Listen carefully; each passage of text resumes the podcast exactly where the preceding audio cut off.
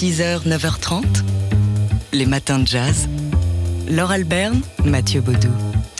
Alors vous savez qu'il y a une belle exposition en ce moment à la Philharmonie de Paris qui s'intitule Basquiat Soundtracks, on vous en a parlé lorsqu'elle a débuté, consacrée à la musique dans l'œuvre et dans la vie de Jean-Michel Basquiat. Et dans ce cadre, il y a aussi une programmation musicale. Oui, ce sera samedi avec un concert de Leila Makala et un autre de Chassol, euh, le pianiste Chassol, qui va jouer Basquiat. Alors comment, quoi, qui, comment on joue la musique d'un peintre?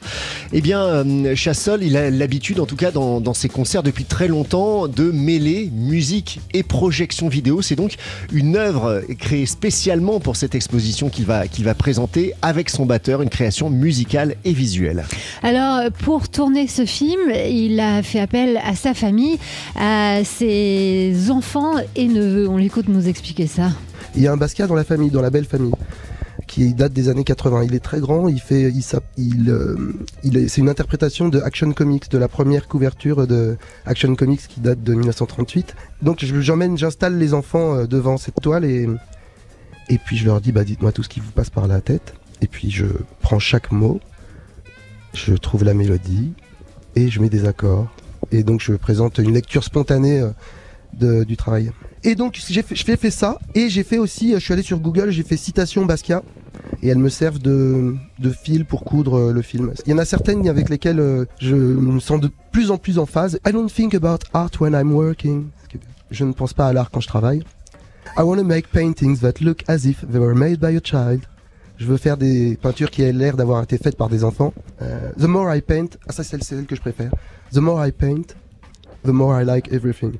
Plus je peins, plus j'aime tout. Alors ça, ça me parle beaucoup parce que avec euh, la musique euh, que je travaille, avec les procédés que j'utilise, donc euh, de musique concrète ou de field recording, c'est-à-dire de prendre n'importe quel son et de, de, de, le musiquer, on va dire. Tout devient intéressant, enfin même, enfin toutes les choses fausses, la moindre, la moindre milliseconde de son est, contient en elle le cosmos. Enfin, tu vois, donc je comprends ce qu'il dit quand il dit The more I paint, the more I like everything.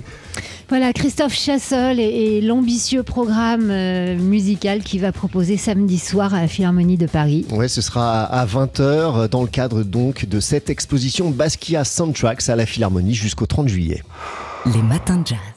Et aujourd'hui, donc, on vous l'a dit il y a quelques minutes, on célèbre le centième anniversaire de la naissance de Tito Puente. Oui, né à Spanish Harlem il y a tout juste 100 ans aujourd'hui. Euh, c'est à New York qu'il a grandi également et qu'il est mort d'ailleurs en 2000. Percussionniste, vibraphoniste d'origine portoricaine de New York, donc chef d'orchestre, compositeur et arrangeur qui a popularisé la musique à danser, enfin une certaine musique à danser. Oui, euh, le, le maître de la musique latine, précurseur de ce qu'on n'appelait pas encore la salsa le euh, le roi des timbales, était un ami et complice des musiciens de jazz comme Lionel Hampton ou Dizzy Gillespie pour ne citer que. Ouais, des musiciens de jazz qu'il fréquentait donc dans les clubs new-yorkais, mais sur scène il faisait lui danser le public avec de la rumba, le cha-cha-cha, guaracha, guaganco ou encore le mambo, même s'il ne s'interdisait pas, une fois sa carrière euh, bien établie, plus tard de jouer des morceaux de jazz un peu moins dansants. On écoute euh, tout de suite François-Xavier Gomez, qui est un spécialiste des musiques latines, journaliste à Libération, qui a vu Tito Puente sur scène avec son orchestre à peu près une dizaine de fois. Il a fait partie de ce grand mouvement qu'on n'appelait pas la, salsa à l'époque, des big bands, d'orchestres de, de, danse, euh, où il y avait 10, 12, 15 musiciens qui faisaient danser et qui, et qui enregistraient des disques, euh, bien entendu. Et cette musique, c'était pas seulement la musique de la communauté euh, latino de, de, New York, puisque par le disque, en fait, c'est une musique qui s'est répandue dans, dans le monde entier après la guerre. C'est une musique euh, très sophistiquée. Les sections de cuivre étaient vraiment euh, extraordinaires. Peut-être dans l'écriture, dans, dans les arrangements, il était euh, très très très efficace.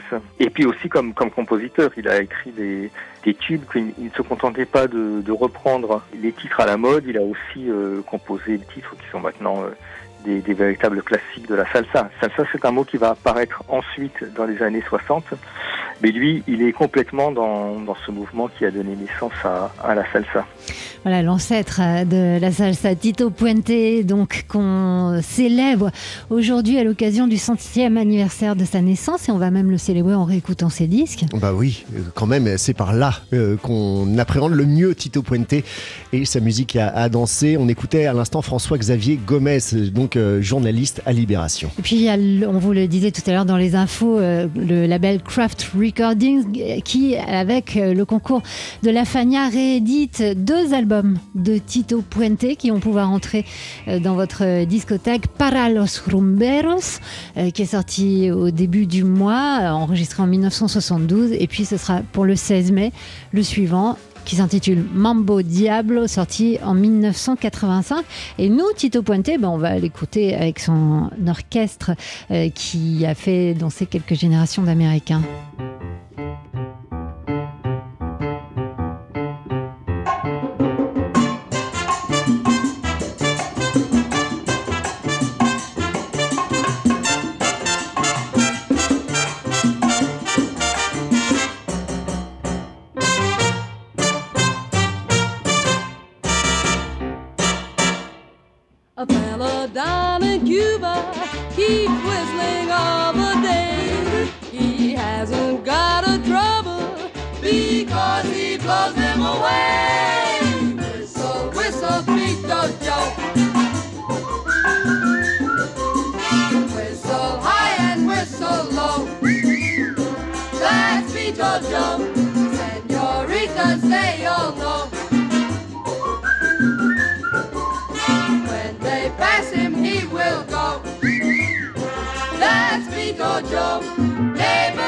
To make him stop, but they only blow their top. Cannot sleep at all because Vito whistles when he snores. Whistle, whistle, Vito Joe. Whistle high and whistle low. That's Vito Joe.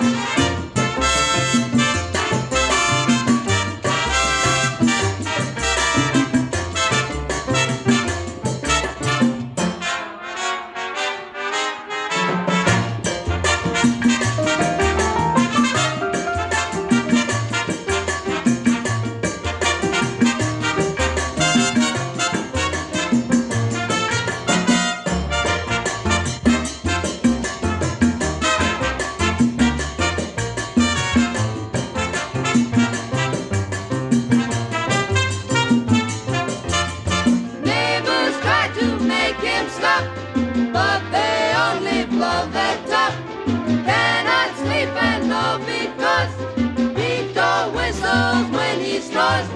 Whistle, whistle, Peter Jackson.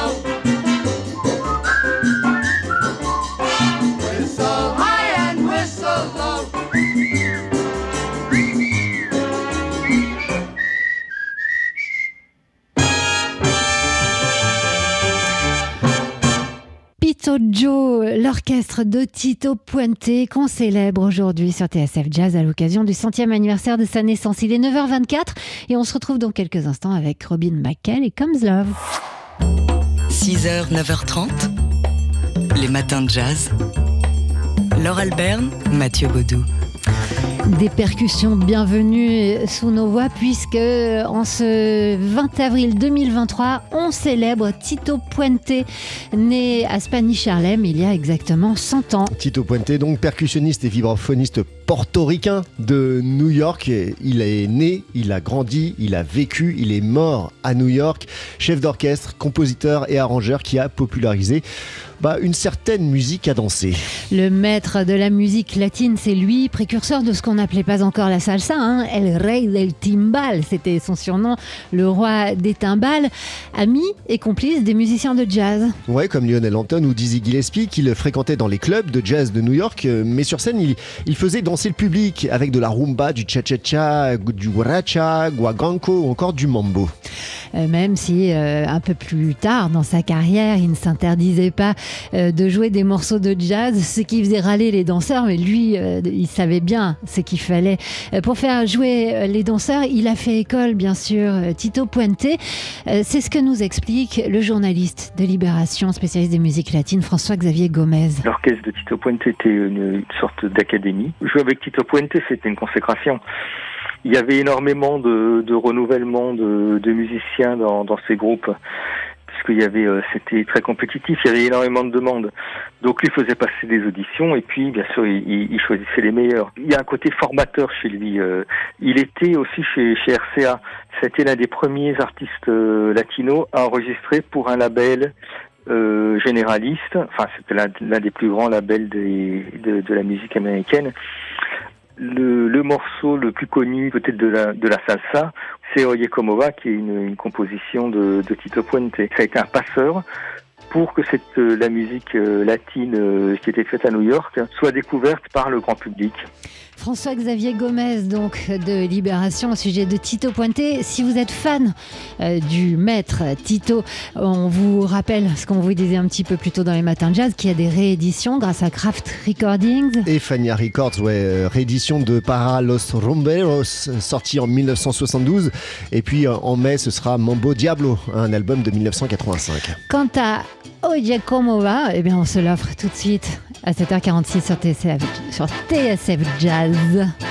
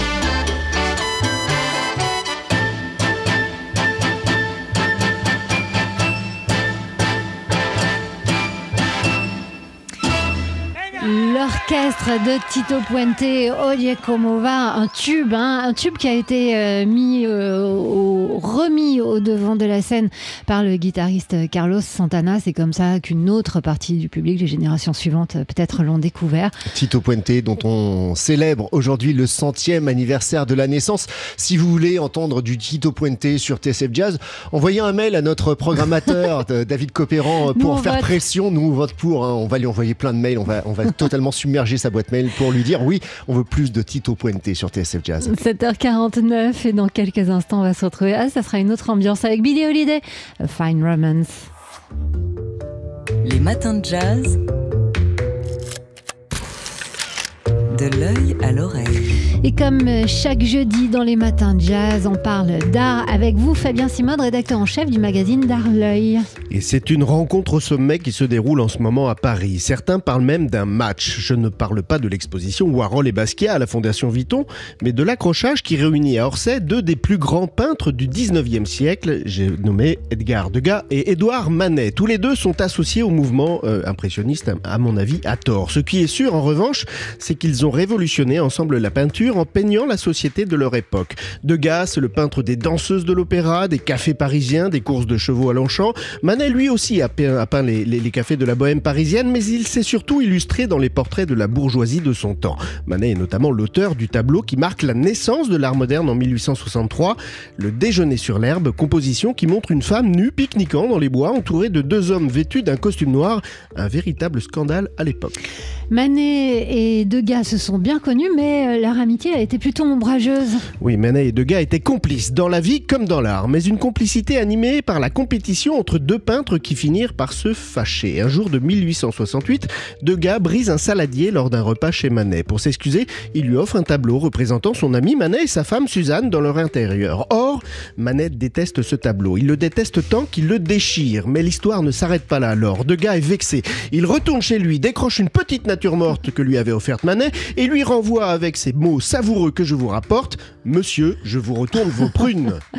Euh, Les deux hommes sont restés fâchés à la suite, hein, jusqu'à la mort de Manet en 1883. Et oui, et cette brouille ne changera pourtant rien à l'estime que les deux peintres se portent. Après la disparition prématurée de Manet à 51 ans, Degas deviendra même son principal zélateur. Il va co- le collectionner jusqu'à 80 peintures de Manet tout de même. Il va aussi participer à la souscription lancée pour faire entrer son tableau Olympia au Louvre.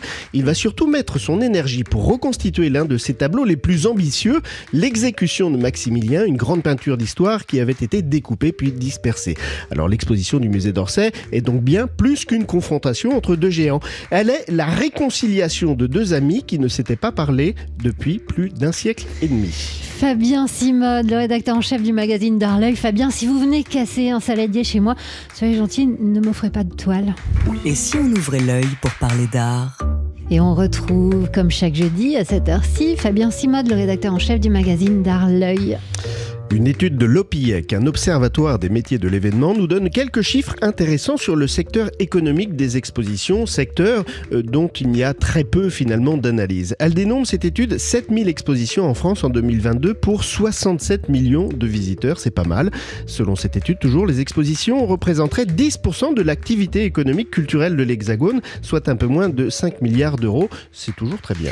D'autant que pour certaines expositions, la fréquentation se porte plutôt bien. Et oui, plus de 150 000 billets ont d'ores et déjà été vendus pour l'exposition Ramsès et l'or des pharaons qui va ouverte, vous le savez, nous en avons parlé ensemble, le 6 avril à la Grande Halle de la Villette. En 2019, l'exposition Toutankhamon avait accueilli, elle, euh, pendant ses longs mois d'ouverture, 1,4 million de visiteurs. Et cette fréquentation record sera peut-être égalée par le roi des rois, donc Ramsès II.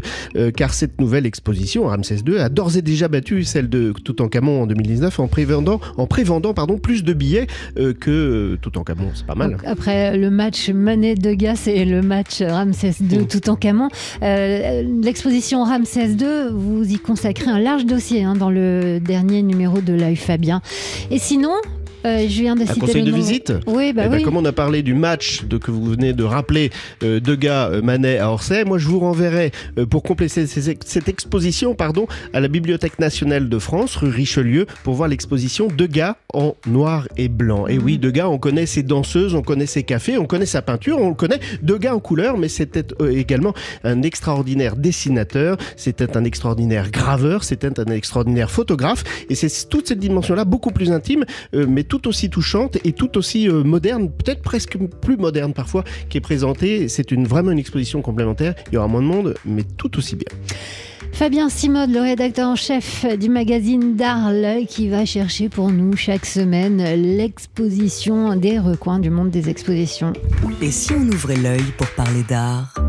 Hier, mercredi, c'était le jour d'Improbox sur TSF Jazz à partir de 19h. Oui, avec euh, au micro d'Ibrahim Malouf, puisque vous le savez, c'est le trompettiste qui prend l'antenne de TSF Jazz une fois par mois pour cette émission qui tourne essentiellement autour de l'improvisation avec deux invités, notamment hier donc celle qui a reçu le prix Goncourt en 2016 pour son roman, son deuxième Chanson douce, et qui est aussi la première française à, à présider le prestigieux prix britannique International Booker Prize. Leila Slimani était l'invitée d'Ibrahim Malouf pour son improbox hier.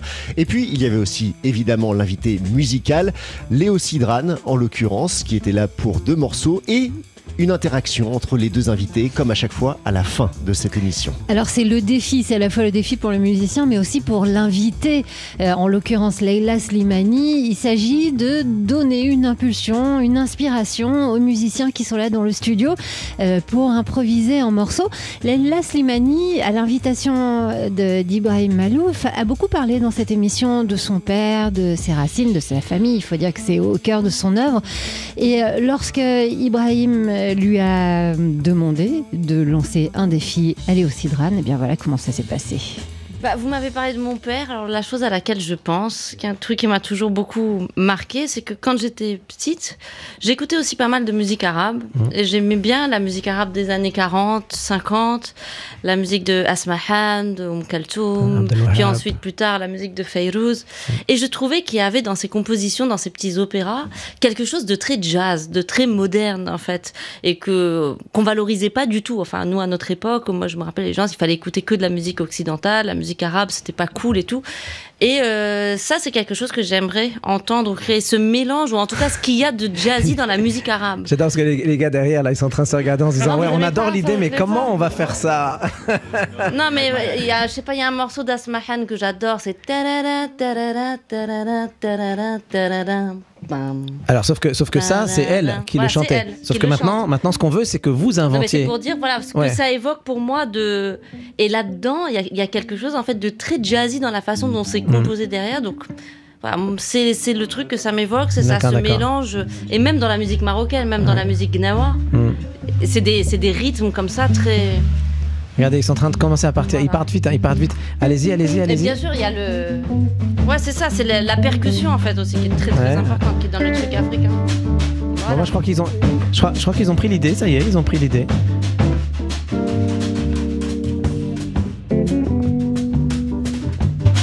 Bah voilà, bah Laila Slimani, voilà, je pense qu'ils ont pris l'idée. C'est parti.